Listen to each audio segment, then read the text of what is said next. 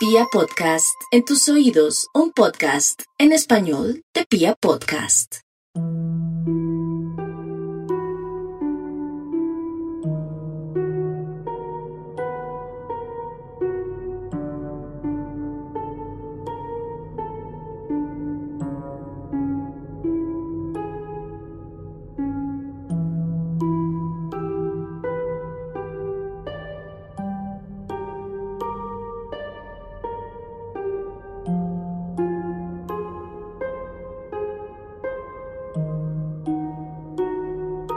La desigualdad es un nido de criminalidad.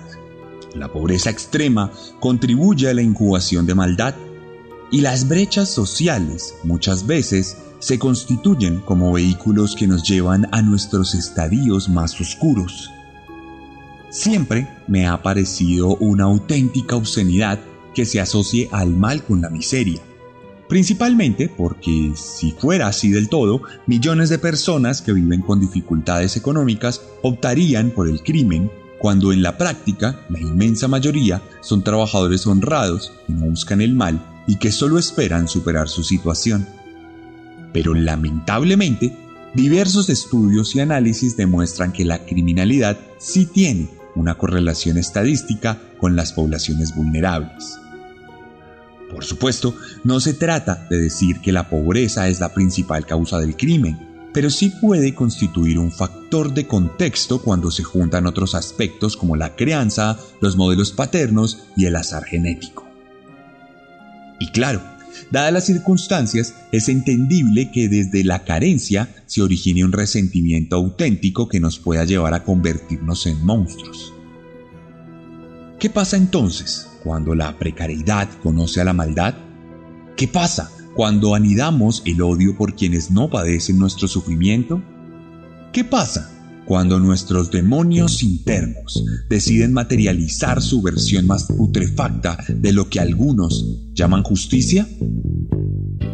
Bienvenidas y bienvenidos a la decimoprimera entrega de la cuarta temporada de Serialmente capítulo 136. De un podcast con contenido muy gráfico.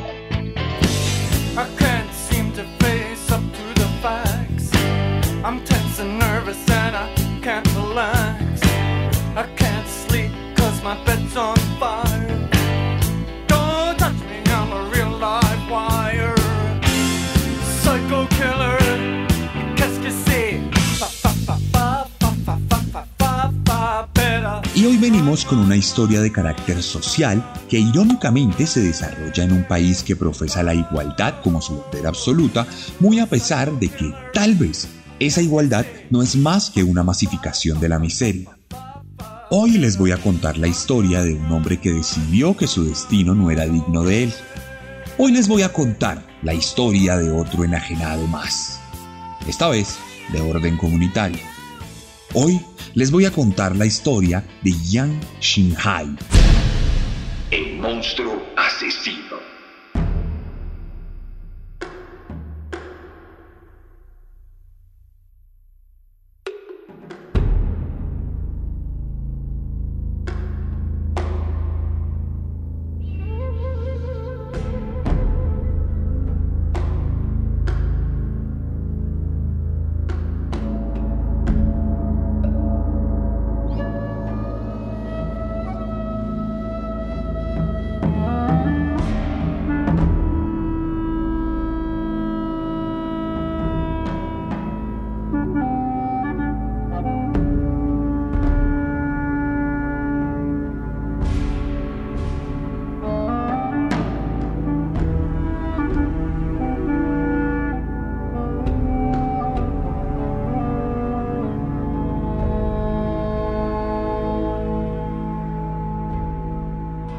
Darle inicio a nuestro relato de hoy, nos dirigiremos a la República Popular de China, aquel país que luego de una sangrienta revolución implementó un sistema comunista completamente totalitarista que desde entonces y hasta ahora ha condicionado la vida de cientos de millones de personas.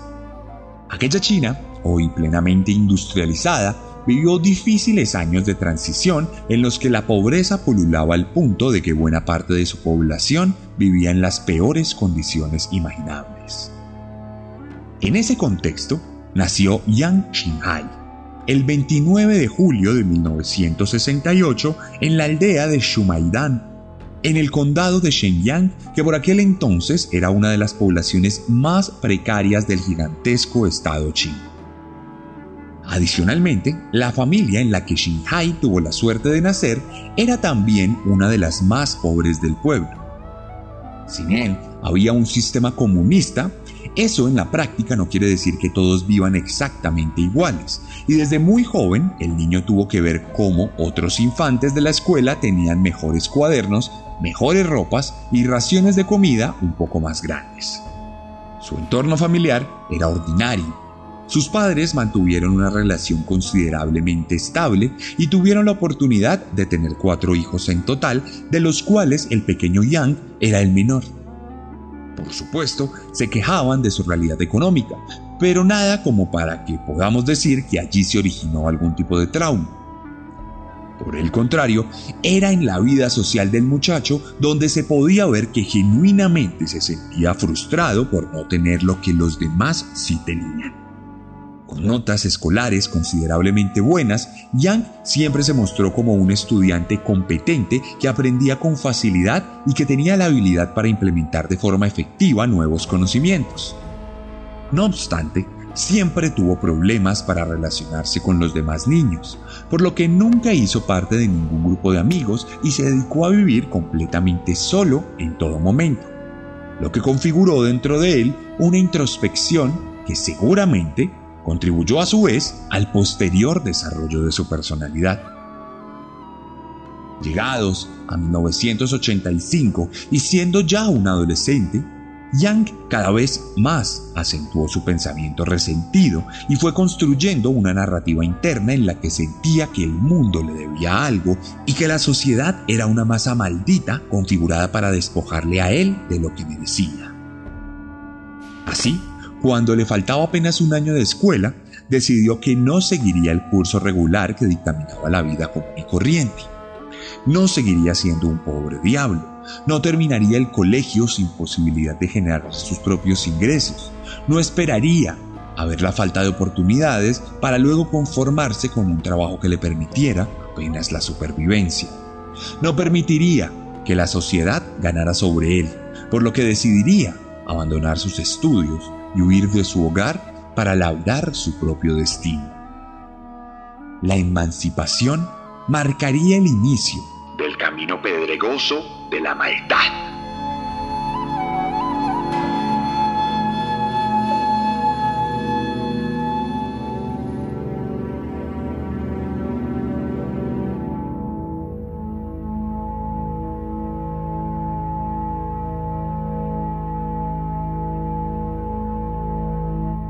Una vez lejos de casa, Yang se volvió una sombra itinerante. Recorrió buena parte de China mientras hacía trabajos de bajo perfil, muy al estilo de muchos de los asesinos seriales que han salido aquí en Serialmente. En la mayoría de ocasiones se dedicó a trabajar en construcciones, pero allí salió a la luz un rasgo de personalidad que también contribuiría a la determinación de su futuro. Yang Xinhai era un hombre absolutamente flojo que detestaba el excesivo esfuerzo físico y que no se sentía cómodo con la idea de sacrificar toda su energía a cambio de poco dinero. El pensamiento juvenil de que el mundo le debía algo persistió durante su adultez, y esto ocasionó que todos sus trabajos duraran muy poco. Adicionalmente, y en extrema conexión con lo ya mencionado, Shinhai comenzó a revelarse como una persona que no tenía ningún tipo de reparo o limitación moral para robarse cosas que no le pertenecían, pues entendía que era la forma más fácil y directa de conseguir beneficios económicos sin mayor esfuerzo por lo que solía robarse herramientas y materiales de las obras donde trabajaba siendo descubierto en muchas ocasiones, aunque sin mayores consecuencias. Así, el hombre pasó su vida aproximadamente tres años en los que vagó por las tierras chinas, Vivió sobre el límite y mantuvo a raya aquellos pensamientos de resentimiento y de avaricia. Sin embargo, siempre que tenía la posibilidad de ver la vida de personas con mucha mayor suerte o con mejores frutos de su trabajo, recordaba que merecía mucho más y que en algún momento debía conseguirlo razón por la cual un día en 1988 decidió comenzar a robar casas, lo que inicialmente le trajo grandes réditos económicos, pero más adelante le significó una captura y un rápido juicio por el que fue condenado a tres años de trabajos forzados en un campo propio de los regímenes totalitaristas comunistas. Ahora, aquel hombre que siempre creyó que la vida le debía algo, que se fue de casa para conseguir su propio dinero y que robaba casas para esforzarse lo más mínimo por su bienestar, resultó picando piedras en una tierra árida mientras un puñado de guardias lo miraban con recelo y con desprecio. Luego de un día entero de trabajo que le ampollaba las manos, Shinhai no tenía absolutamente nada. No recibía ni un solo yuan por su trabajo era alimentado con apenas una pequeña dosis que cubría su consumo calórico y dormía en una litera de madera ubicada en un barracón donde compartía habitación con más de una decena de personas. Aquel que lo quería todo no tenía nada. Y de alguna manera el sistema se encargó de recordarle que su vida no le pertenecía y que en realidad era una ruedita más del gigantesco engranaje comunista que dictaminaba la vida de los compatriotas. Este crudo mecanismo de represión estaba diseñado para resocializar a los prisioneros a través de una clara metodología de subyugación que apagaba su espíritu y que los volvía unos dóciles autómatas que simplemente se incorporaban a la sociedad por ausencia de criterio.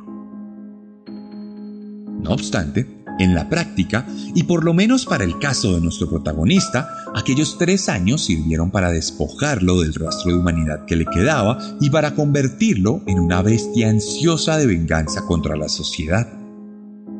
La empatía fue destrozada con el pico y la pala de los trabajos forzados, y desde el momento en que Yang salió de prisión, se propuso recuperar en especie los tres años que le habían sido arrebatados a esto el hecho de que ahora la ira era su sentimiento más común, lo que determinaría su forma de actuar frente a sus propios impulsos y frente a los estímulos que recibiría en su entorno.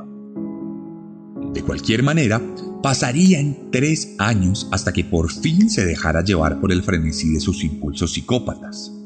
Entre 1993 y 1996 vivió en una calma relativa pues su miedo a volver al campo de trabajos forzados era mayor que sus ansias incipientes de venganza. Pero tres años es bastante tiempo. Sirvieron para que los recuerdos se dilucidaran entre la neblina de su memoria, por lo que olvidó lo terrible que era la prisión y se entregó a sus impulsos más horrorosos. En 1996, Yang intentó violar a una niña en el pueblo de Shumaidan, cuando la vio, no se dio exclusivamente a un impulso de orden sexual, sino que la envidió en su inocencia. La despreció por mostrarse feliz y tranquila, cuando a él la vida le parecía tan difícil e injusta. La vio bella, mientras él se veía horroroso. La vio inocente, mientras él era un fantasma de malos pensamientos. Ella era todo lo que él nunca fue, y todo lo que por ende siempre despreció por lo que decidió robarle su riqueza a través del peor y más asqueroso de los actos. Por suerte, la niña tuvo la habilidad de huir y de denunciarlo, por lo que nuevamente fue encerrado, esta vez por más tiempo. Sin embargo, como suelen hacer los psicópatas, tuvo la habilidad de manipular su entorno y le hizo creer a sus guardias que se había reformado por lo que en 1999 fue dejado en libertad. Lejos de ello, a ese campo de trabajos forzados entró un hombre y salió un monstruo. Monstruo asesino.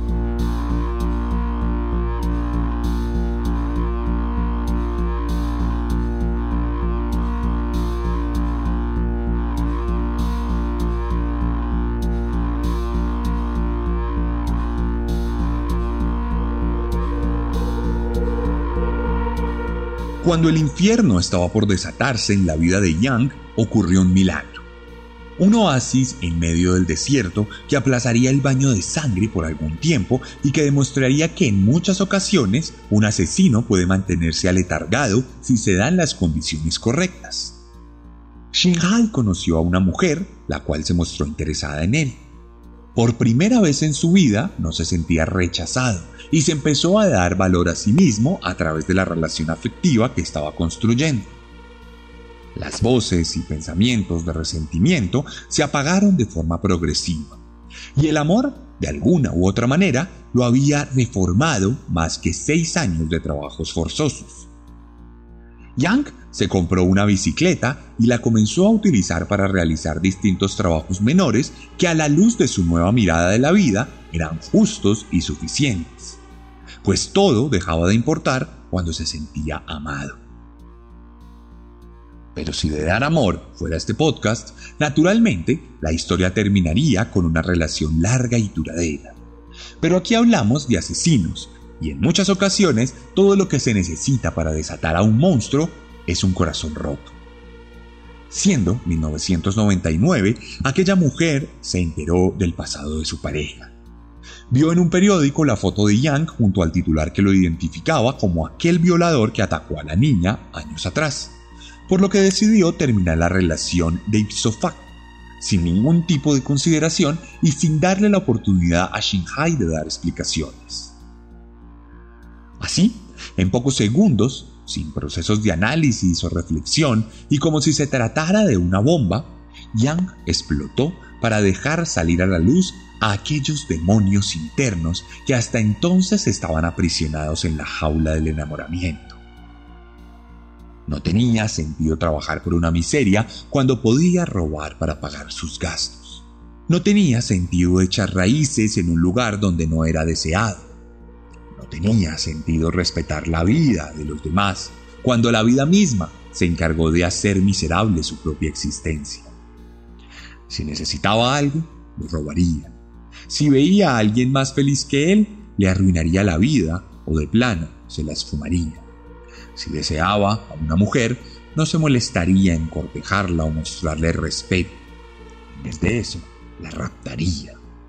Exploraría entonces nuevas formas de satisfacer sus impulsos, se entregaría a la barbarie y generaría brechas y coyunturas a esa misma sociedad que tanta desgracia le había traído. Ese mismo año comenzaría un periplo de muerte y destrucción. Tomaría su bicicleta y la usaría para desplazarse por todo el país. En la movilidad estaba la clave de la impunidad y sin mediar sus ansias de sangre o sin actuar de forma progresiva, se entregó a una vorágine que no tuvo puntos medios y que comenzaría de la forma más horrorosa posible. Yang Xinhai se trazó una ruta que recorrió en su bicicleta. Se propuso recorrer el país de un extremo a otro, atravesando pueblos y provincias por carreteras rurales, lo que le permitiría el don de la invisibilidad. El periplo consolidaría su naturaleza asesina por lo menos de forma comprobada. El 19 de septiembre del 2000, cuando en la aldea Wonsak fueron asesinadas dos personas dentro de las inmediaciones de su casa. Once días después, en Xiongyin, otra provincia distinta, fueron asesinadas otras tres personas, mientras que otra más fue abusada sexualmente. El modus operandi del asesino era claro. El hombre recorría de forma aleatoria las carreteras que conectaban a los puestos, identificando en el proceso cuáles eran las casas de los campesinos más acomodados, a los cuales, por supuesto, les tenía un odio natural y un resentimiento psicópata. Estudiaba las vías de acceso del hogar y la posibilidad de que hubiera testigos vecinos y el posible tiempo de respuesta de las autoridades que al tratarse de un apartado rural solía ser muy extenso. Una vez identificado todo, esperaba que llegara la noche y cuando verificaba que los ocupantes de la casa estuvieran dormidos, entraba de forma sigilosa portando un hacha, una pala o en la mayoría de ocasiones un martillo, el cual utilizaba sin ninguna advertencia, atacando a las víctimas en sus propias camas mientras éstas dormían, lo que por lo general no les dio tiempo de reaccionar. Todos quienes sucumbieron ante su mano fueron encontrados postrados en su lecho, con la cabeza rota y extensos chorros de sangre que le daban a la escena un aspecto completamente brutal. Asimismo, si las circunstancias se lo permitían y si se sentía particularmente sádico en aquella velada, Shinhai aprovechaba el caos para abusar sexualmente de las mujeres presentes en la casa, algo que, sin embargo, no hacía en todas las ocasiones. Lo que sí hacía siempre era robar las pertenencias más valiosas del hogar, después de asesinar a sus habitantes, por lo que además de saciar sus demonios, el hombre también obtenía un rédito económico de sus crímenes, lo que facilitaba su vida en general. La cadencia de los asesinatos variaba mes a mes. En ocasiones pasaban apenas un par de semanas entre crimen y crimen, mientras que había casos en los que podían pasar desde ocho hasta nueve meses entre homicidios.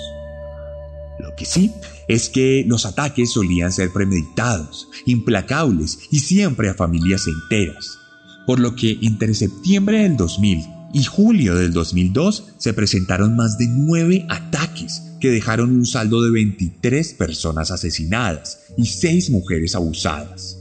Muchas de ellas, las cuales fueron asesinadas después de ser agredidas, mientras que otras sobrevivirían de milagro, lo que más adelante jugaría en contra del asesino.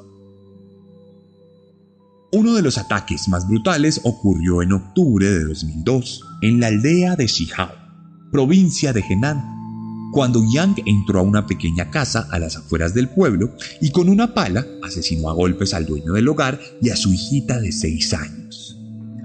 Los gritos alertaron a la madre, que para entonces estaba embarazada, y cuando intentó huir fue abusada por el monstruo, quien luego la golpeó igualmente con la pala hasta dejarla inconsciente, creyendo que había muerto. La mujer se recuperaría en un hospital, donde brindaría una descripción del asesino, que al final no le diferenciaba mucho de otros hombres de la región, por lo que a pesar del hecho de que las autoridades ya estaban tras la pista de un asesino serial, no tenían ninguna certeza de su identidad. Por otro lado, Yang era consciente de la estela de muerte que estaba dejando. Por eso procuraba actuar siempre de noche, para no ser visto, y aunque tenía definido que disfrutaba matar con objetos contundentes, ya que esto le permitía liberar su ira y resentimiento, lo cierto es que no solía cargar con un arma homicida específica que llevara a todos los crímenes, sino más bien elegía entre lo que tuviera su alcance al momento del crimen, prefiriendo siempre los martillos, los cuales enterraba o tiraba muy lejos para evitar la recopilación de pruebas en su contra. La escalada de crímenes, por supuesto, activaría la reacción de la policía en las regiones donde mataba lo cual generó la instauración de retenes, requisas y redadas que a ciencia cierta operaban de forma intuitiva, pues no había una investigación meticulosa en el proceso, y más bien se trataba de una suerte de pesca con red que buscaba dar con el asesino, que ya se volvía una sensación de la prensa regional, y un protagonista de las leyendas rurales de aquellos pueblos donde seguía apareciendo gente muerta. Con el cráneo pulverizado, en las propias inmediaciones de su casa. Así, en muchas ocasiones, las víctimas solían ser mujeres embarazadas, niños y ancianos, lo que hizo que cundiera el pánico en la región. Sin embargo, así como la seguidilla de asesinatos ocurrió de forma espontánea y vertiginosa, también se detendría abruptamente como si fuera un designio del mismo destino que había determinado la suerte del monstruo asesino.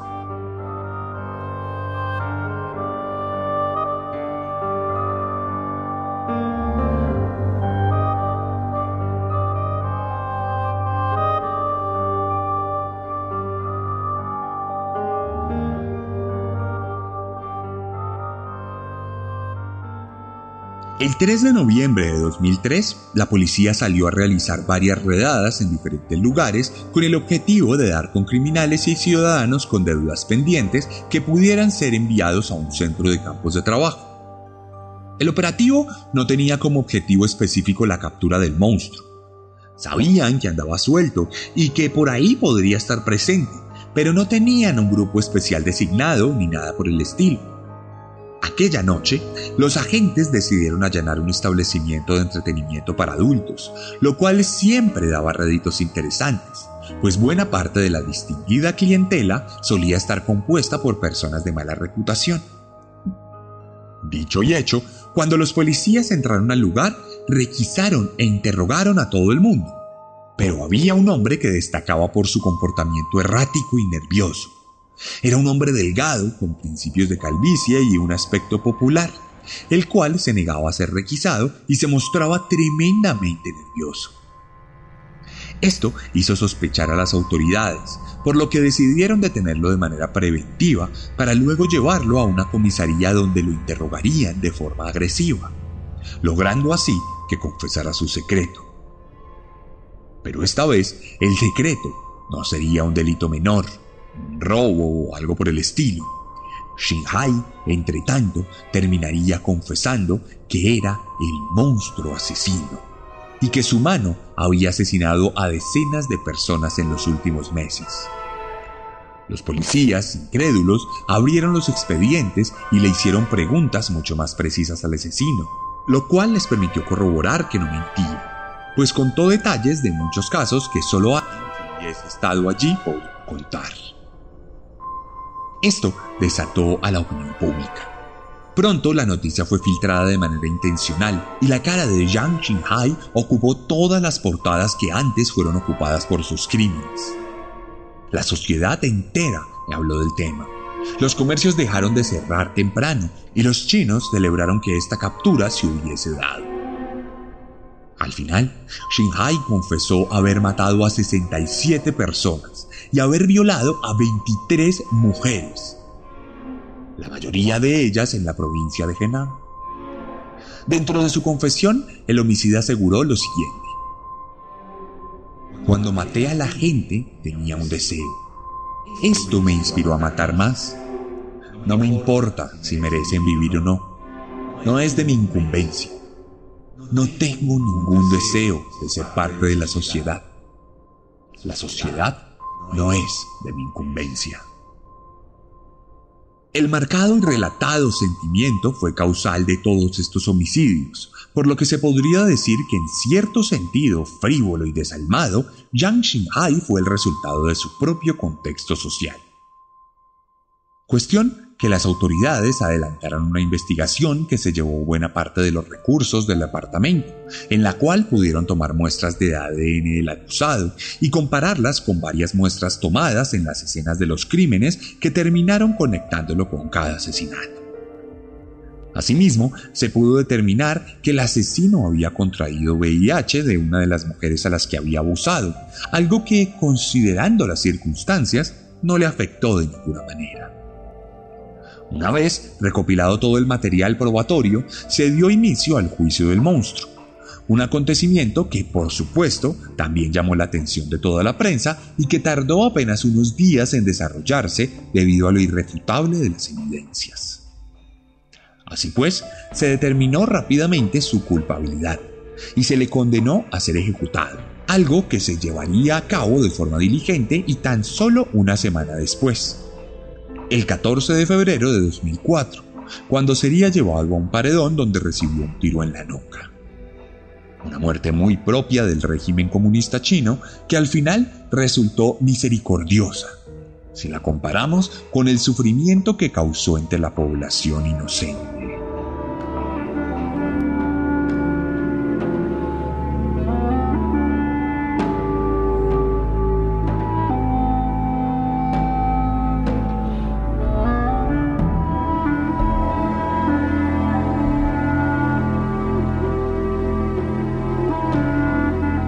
Siempre me ha conflictuado el hecho de que se use la pobreza y la miseria como explicación o justificación para cualquier tipo de crimen. Si bien las brechas sociales son causales de muchos acontecimientos, considero que no se puede excusar la maldad individual en un contexto social que padecen millones de personas en el mundo. Millones que, en su inmensísima mayoría, son personas abnegadas, con bondad en su corazón y con sueños a cumplir forma honesta e inocente, muy a pesar de que, asimismo, En la mayoría de los casos, los sueños se quedarán siendo sueños. Y no son más que una ilusión de un sistema que nos brinda el espejismo de la posibilidad del éxito, aunque en la práctica el éxito sea virtualmente imposible.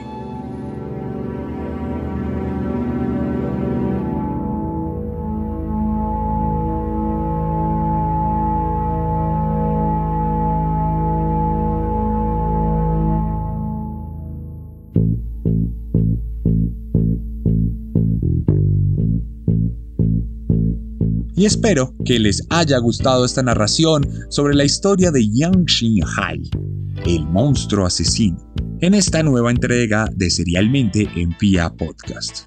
Aquí ya saben lo que sigue, pero se los pido encarecidamente y es que apoyen este podcast, denle like a las publicaciones, compártanlo en sus redes sociales y si están en YouTube déjenme un comentario allí donde lo publicamos. Todo esto nos sirve para seguir creciendo, crecer para nosotros es la clave para seguir adelante con este podcast que por demás es un camino a la lectura. Porque soy escritor y recientemente lancé mi cuarto libro Fuego, que está teniendo reseñas increíbles y toda la gente que lo ha leído ha dicho que le ha fascinado. Así que si usted quiere Fuego y está en Colombia, escríbame que se lo envío a su casa. O si está fuera de Colombia puede adquirirlo a través de Amazon. Puede escribirme y le envío el link. Tenemos también merch oficial de Serialmente, camisetas con frases típicas del podcast, diseños especiales, únicos y propios de nosotros totalmente originales. Tenemos pocillos, tenemos también pines, tenemos muchas cosas para usted. Haga que este podcast siga adelante, es la mejor forma de apoyarnos y escríbanos, recuerde que estoy en Instagram como arroba guion bajo guion bajo arracadas, arroba el guion bajo guion bajo arracadas, o también en mi cuenta alterna, arroba serialmente oficial. Allí nos pueden escribir, vamos a estar pendientes de ustedes, podemos enviarle los libros, si los desean firmados nos lo piden específicamente. Y no olvide apoyarnos, seguirnos en YouTube, seguirnos en todo lado, porque pronto, pronto, pronto vendrá nuevo contenido. No siendo más, me despido de ustedes, esperando escucharnos la próxima semana. Porque recuerden que siempre podemos ser peores.